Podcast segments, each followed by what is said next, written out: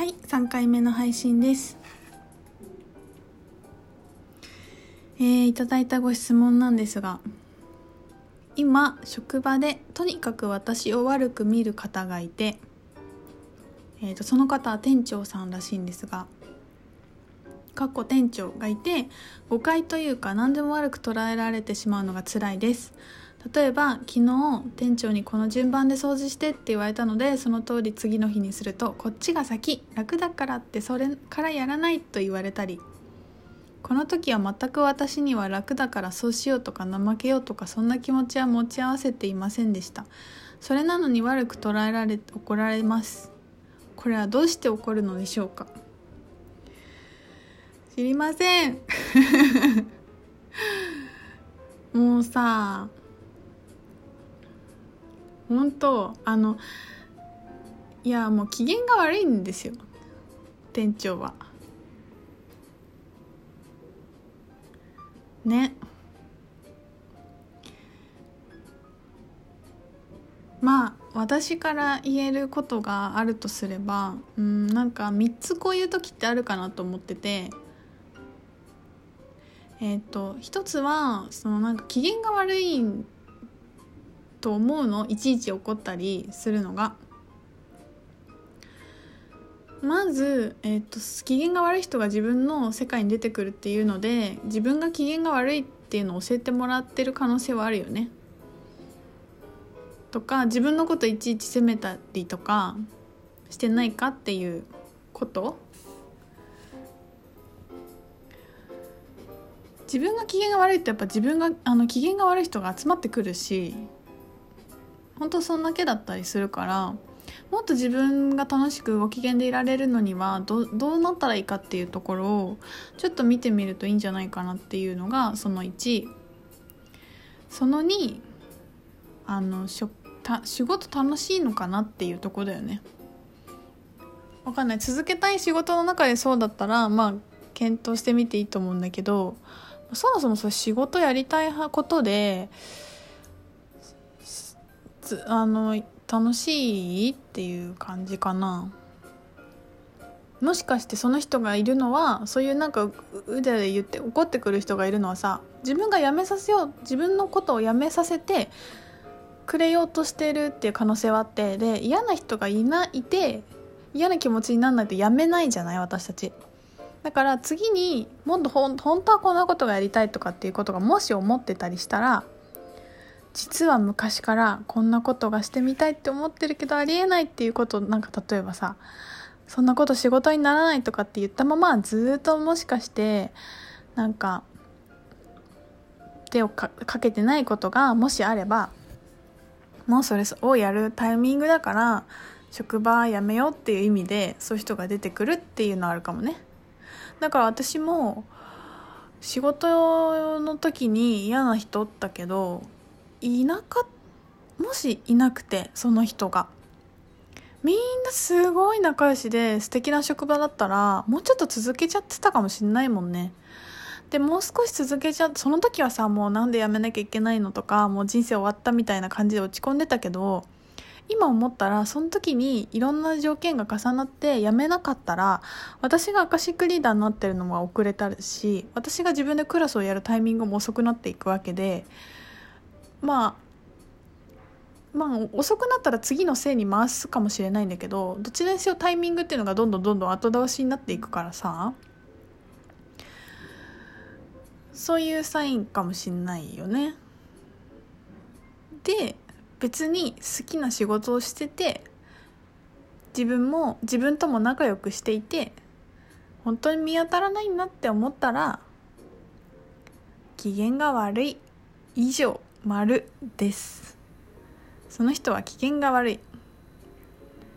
ああそういう人もいるんだな。はいさっさと仕事しようみたいな感じで全然いいと思うよ。なんかいちいち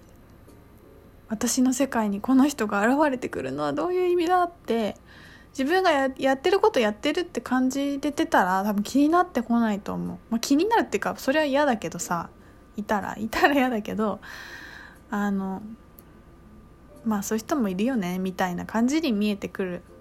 気がする。っていう3つの答えがの3つのことが言える気がするのですがどうでしょうか。もうねこのね人が機嫌が良くなったら全てが平和になるからさ。もうなんかそこだよね。一生懸命もっとさ自分みんな自分の機嫌取りに頑張ってほしい。で機嫌取りを頑張っていったのに怒り怒りが湧いなんか機嫌が悪いと怒ってんのと違うからね。なんていうのかな。それに機嫌が悪い自分がよく分かっていたらいいんだよそれで。あ私今日機嫌悪いな。もう何もしないで寝よう。とかあ今日機嫌悪くて例えば家族に当たっちゃったけどまあそういう日もあるよねしょうがないよ寝よとかもう生理前だからしょうがないやみたいな。まあいいんじゃもうそういう日もあるよね。はいもう寝ますみたいな疲れてますっていう感じでそこに何かくっつけないっていうか私が悪いのかなとか私もっと自分を大事にしてないのかなとかさいちいち悩まんでいいと思っていて。みんなね今日も朝もちょっとあったんだけどあのなんていうの機嫌が悪くて疲れてる時に結論出しちゃダメだよ。みんな。絶対ボルテックスの中にボルテックスにいるっていうのはあの光の渦のことなんだけど自分がワクワクして気分がいい状態の時に何を考えたって解決できないし何を考えたってあのいい決断は出せないんですよ。だから例えば生理でなんかちょっと気分が落ち込む時は私はなるべく何も考えないことに徹してるし例えば仕事であなんかすごい体使って疲れたなっていう時はもう何にも決断しないし当たりもちろん。ブログも書かないしもうダラダラずっと。あドキュメンタルや。ドキュメンタル。あの松本人志のやつ。お笑いの動画見るみたいなさ。そうもうなんかそんだけよね。でもただ疲れてるだけなのにすごくみんな理由をつけたり疲れたこの仕事が合ってないんじゃないかなとか疲れた私この人と一緒に行っていいんかなとか疲れたもうやだこの家合ってないのかなとかいいから考えるのやめーって感じ。もうなんか疲れてるはい以上寝る。で寝て次の日考えよう。元気まだ考えたかったら機嫌が良くなってからさ本当に何考えてもあれやし誰とも話さないようにするとかさなんか今自分がどういう状態でこういう時はこうとかあるあるじゃんなんか。そういうなんかちょっと観察をしてあげるといいよね。あの機嫌悪い方に疲れた時に。